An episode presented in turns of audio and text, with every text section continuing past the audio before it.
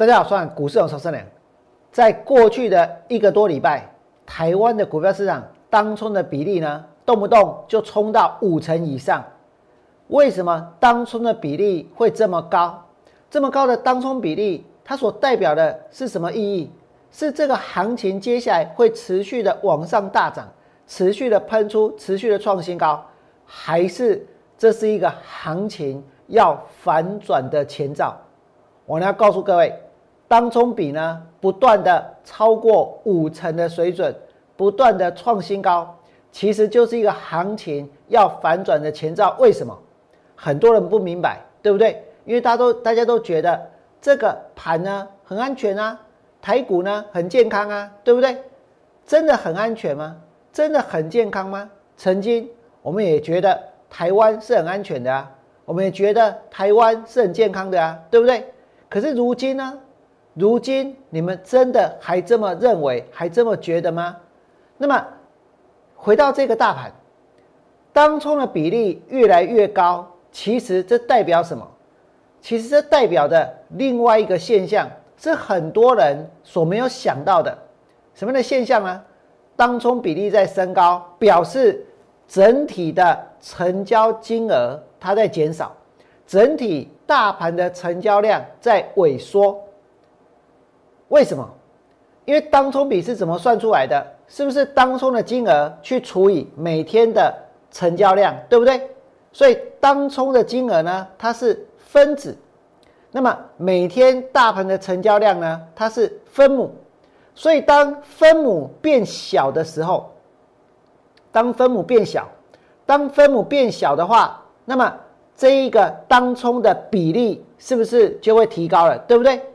所以现在我们看到当冲比在升高，相对的，其实整体的大盘的成交量它在萎缩。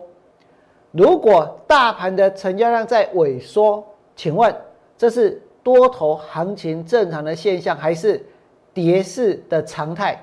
其实成交量的萎缩，它是跌势的常态。我待会呢会证明让大家看，让大家知道。可是最重要的是，成交量为什么会缩？为什么成交量会萎缩？其实这一波大盘，它从一万七千七百零九点跌到了两千五百四十四点。其实这一次大盘从一千七百零九点跌到了一万五千一百五十九点，跌掉了两千五百四十四点，跌了两千五百四十四点，有人断头，有人违约，对不对？有人呢出场了，所以有人毕业了，所以其实这个市场有很多的散户已经元气大伤，那么。当他们元气大伤之后，这个盘会立刻破底穿头创新高。那也许有些人说，那这样这样要怎么去解释？如果真的这么多人受伤，要怎么去解释这个盘？它从一万五千一百五十九点反弹一千五百四十七点，反弹到一万六千七百点，要怎么去解释？那是因为。确实有一些人前面涨到一万七千七的时候，他们在外面看，他们在当拉拉队，所以忽然间大盘跌了两千五百四十四点，会让大家觉得说，哎，这是一个危机入市的机会，又是一个危机入市的机会，对不对？又赶快下去买股票，因为这一次是真的疫情来了，赶快危机入市，所以是有这样的买盘存在。可是这股买盘跟前面。把行情推到一万七千七百零九点的买盘，它的力道、它的时效性绝对不一样，一定是比较短的，一定是比较小的，对不对？所以如果它的力道是比较弱的，时间是比较短的，那这个反弹呢，它很快就会结束。我俩跟大家讲过，反弹的高点就在这里，昨天、前天、上个礼拜我都是这样说，对不对？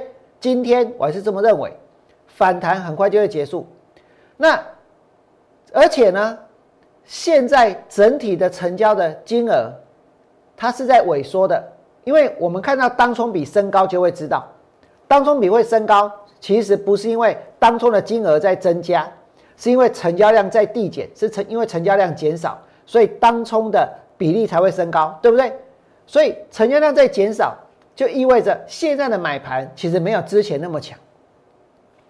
所以反弹上来之后呢，它还是会跌的哦。反弹上来之后呢，它是会破底的。那到底这个盘的成交量是不是像王良刚刚所讲的，它真的是在缩？当中比升高就代表成交量在缩。你们来看这里，我们现在所看到的就是大盘指数。那么今天的尾盘确实有一笔莫名其妙的大量，可能是这一个台股权重的调整。总之呢，有大单在最后一笔呢敲进去了，把一些股票拉上去，也把大盘的成交金额呢，让今天的成交金额突破了这个五千亿的水准。可是，在今天之前，有没有很明显的看到成交量它在递减？你们所看到的那一条黄色的成交量的平均线是十天十日的均量，是十日的成交量的一个平均线，这条平均线。现在看起来，现在看起来哦，虽然指数在涨，对不对？那现在看起来它是不是在跌？如果现在看起来它是在跌的话，那就对了。那我来刚刚讲就没错，是不是因为成交量在缩？那当中的金额也许还是那么多，但是当中的比例就升高了，对不对？那当中的比例升高是因为成交量萎缩，那常态性的量缩一旦出现。这个盘后面呢，它就会继续点，因为量缩、成交量的递减是空头市场的常态。那我们再看这里哦，你看到之前大盘呢，它在涨的时候，成交量跟大盘指数它的一个走势的关系，其实是呈现同向的一个变化，对不对？这里的成交量呢是在增加，那这里的成交量增加。这个部分的大盘呢，它就在涨。这个地方也可以看到，几乎每天的成交量都突破十日的均量，所以呢，大盘指数它又涨。但是哦，当这个盘往下跌，其实有没有很明显量是在缩的？当这个盘往下跌，量呢又是在缩的，对不对？那终于台股到最后也曾经一天爆出。这个上市柜加起来差不多快九千亿的大量，九千亿的大量就在这里，曾经爆出过这么大的量，对不对？所以这是一个什么？这是一个成交量到顶的现象。如果成交量到顶了，那台股呢？台股其实高点在前面就出现了，对不对？那成交量如果到顶了，后面的量如果说，那这个行情呢？现在在这个地方，接下来。它是会创新高，还是会往下跌？还是会创新高，还是会往下跌？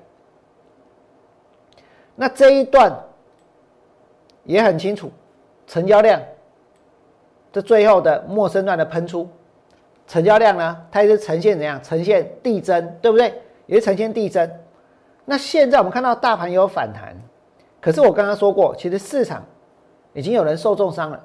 所以它的活力呢，它的元气呢是在流逝的，它的生命力是在流逝的。所以反弹到这里，其实呢，今天的尾盘纵使有这一笔量出现，有大单出现，但是这个量缩的情况却相当明显，对不对？却相当的明显。所以这代表什么？这代表当中比越高，其实成交量呢，它递减的现象呢越明确。所以一旦这个地方量缩，后面呢？继续缩下去的话，那这个盘它就会跌，这个盘它就会跌。那其实大家一定觉得说，哎，为什么当中的比例降不下来？王良刚刚有跟大家解释过，为什么？因为成交量萎缩，还是有这么多人在冲，所以呢，所以这个成交量萎缩，成交量是分母，所以这一个当中的比例就拉高，对不对？那这些所谓的当冲，其实我们可以用四个字来形容，叫做自导自演，自导自演。所以自导自演的还在那里，对不对？可是整体的演员的人数呢，它其实是变少，所以自导自演的人就变多。自导自演到最后会怎样？自己买自己拉，对不对？自己买自己拉，然后呢还要自己卖，甚至于哦。这些自导自演的，到最后还会怎样？还会搬石头砸自己的脚。什么叫搬石头砸自己的脚？就是开盘买呀买呀买呀，结果呢？结果结果没有没有其他人要跟的话，这个买买买买到上面之后，最后呢还是要卖卖卖，把它给杀下来，对不对？也许航运股，就像我俩昨天跟大家说的，他们现在是什么 EPS 爆发户？去年去年恒大、康纳香、热印也都是 EPS 爆发户，可是我知道有很多人买到最高点之后。他们并没有变成这个社会的暴发户，为什么？因为我买到恒大的高点是多少？两百一十六。如果买到康纳香的高点是在五十块钱，如果买到三三七三热印的高点，这个位置是多少钱呢？这个位置是一百五十七，一百五十七。前两天要买还买不到，对不对？要买还买不到。你说去年的恒大、康纳香跟热印，他们是不是这个 EPS 爆发户？绝对是。可是买到的人有没有变成爆发户？没有，反而是怎样？反而是股票下跌的受灾户，对不对？反而是股票下跌的受灾户。而且哦，他们那个时候在跳空的时候。在跳空的时候，这个地方，你当大家看到他们在跳空的时候，这里是怎样买不到股票的？这里买不到股票，这里也买不到股票，这里终于买到股票了。结果呢？结果股票就开始跌了，对不对？股票就开始跌了。可是大家为什么去买？因为营收成长、获利创新高啊！因为 EPS 好到夸张啊，好到离谱啊！就像我们现在看到了什么？看到万海，就像我们现在看到杨敏，就像现在看到长荣也是一样，真是不止这些啦，包括一些设计也是一样。可是不管怎么样，其实呢，回归到王良节目一开始告诉大家的事情，现在的大盘，现在的大盘，它的成交量是呈现常态性的递减。也正因如此，才会看到当冲比的提高，对不对？那么，这代表说市场的活力在流逝。那这一波的反弹，既然已经来到哪里？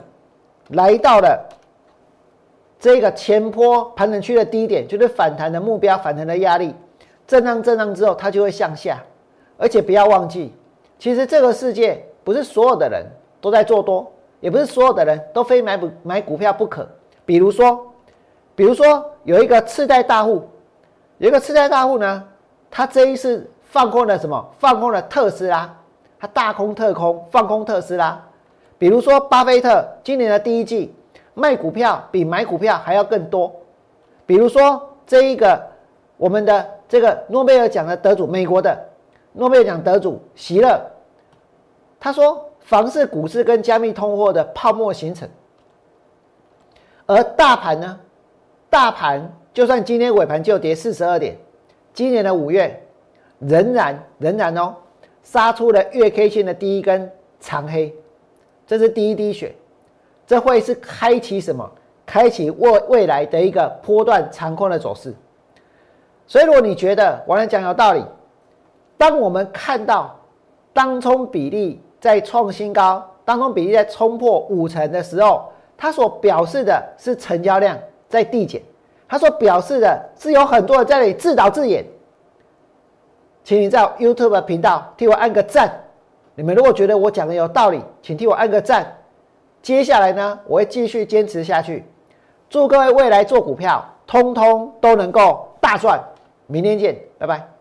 立即拨打我们的专线零八零零六六八零八五。零八零零六六八零八五摩尔证券投顾王文良分析师，本公司经主管机关核准之营业执照字号一零九金管投顾新字第零三零号。新贵股票登录条件较上市贵股票宽松，且无每日涨跌幅限制。投资人应审慎评估是否适合投资。本公司与所推介分析之个别有价证券无不当之财务利益关系。本节目资料仅供参考，投资人应独立判断、审慎评估并自负投资风险。